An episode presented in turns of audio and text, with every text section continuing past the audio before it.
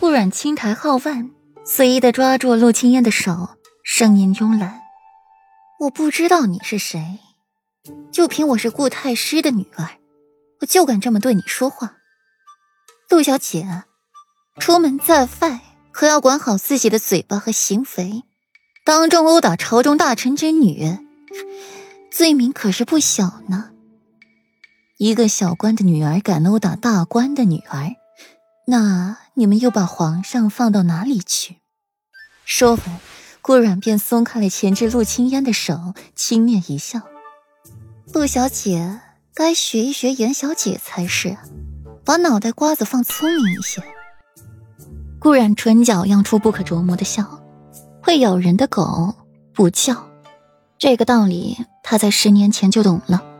言辞脸色一白，讪讪不开口。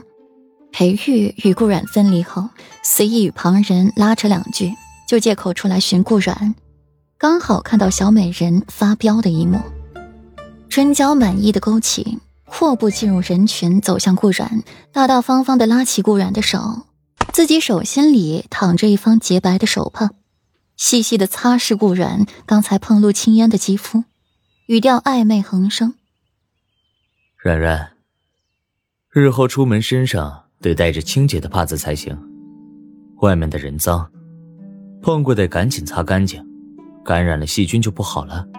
顾然脸微红，想要抽回手，却被裴玉紧紧握住，动弹不得，只能任他作为，用眼神与他交流。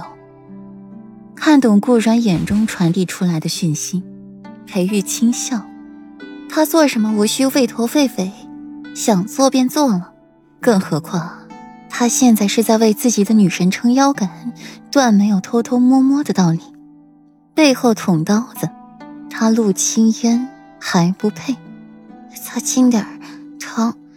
顾然见裴玉如此，心情也好，狭长的丹凤眼上挑，华艳迷离。众人见裴玉出席怡亲王的赏花宴，就惊讶万分了。如今裴玉更是活生生的站在自己面前。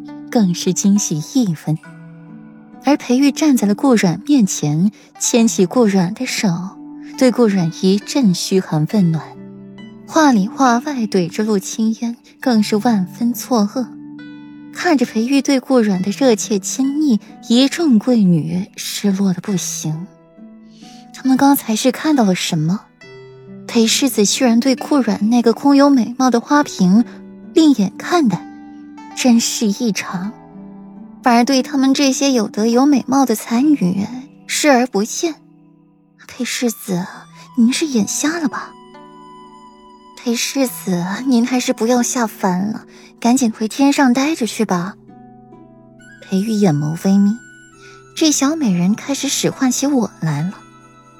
裴玉脸色不变，手上放手了力度，当真是力气放轻了许多。丝毫不顾及旁人的眼光，顾阮倒是悄悄抬眸看了看周围，他和裴玉走到哪里都是焦点。才这么一会儿功夫，这小院就聚集了很多人，朝臣贵妇、公子小姐、奴仆占满了院子。现在可以松手了，周围很多人，会说闲话的。闻言。裴玉冷厉的抬眸，冰寒的阴谋一一掠过周围人，语气极其狂妄：“谁敢说本世子闲话？活得不耐烦了吗？”一边的人触及裴玉冰寒的眼神，打了寒颤，心虚的垂下头。裴玉懒懒抬眸，看了眼陆青烟和言辞，随即皱眉责怪顾然：“软软，以后要记得离这些丑女人远一点。”别让他们把丑传染到了自己身上。裴玉说话就跟抹了砒霜一般毒人，却也让人敢怒不敢言。这可是裴世子，连皇上都敬重看重有加的裴世子，你拿什么去跟人家比？陆青烟与言辞的脸瞬间雪白，不可置信的看裴玉。如今自己得了裴玉这样的评价，他们出府该如何见人呢？事后又该如何嫁人呢？裴玉将顾阮带离小院，到一处凉亭停滞，目光悠悠的落在波光粼粼的湖面上。若是不喜欢那陆家小姐，一巴掌抽上去即可。有本事子善后，何必还拿你的手去碰她的脏手呢？裴玉站在顾冉身后，环住她的腰，轻声细语道。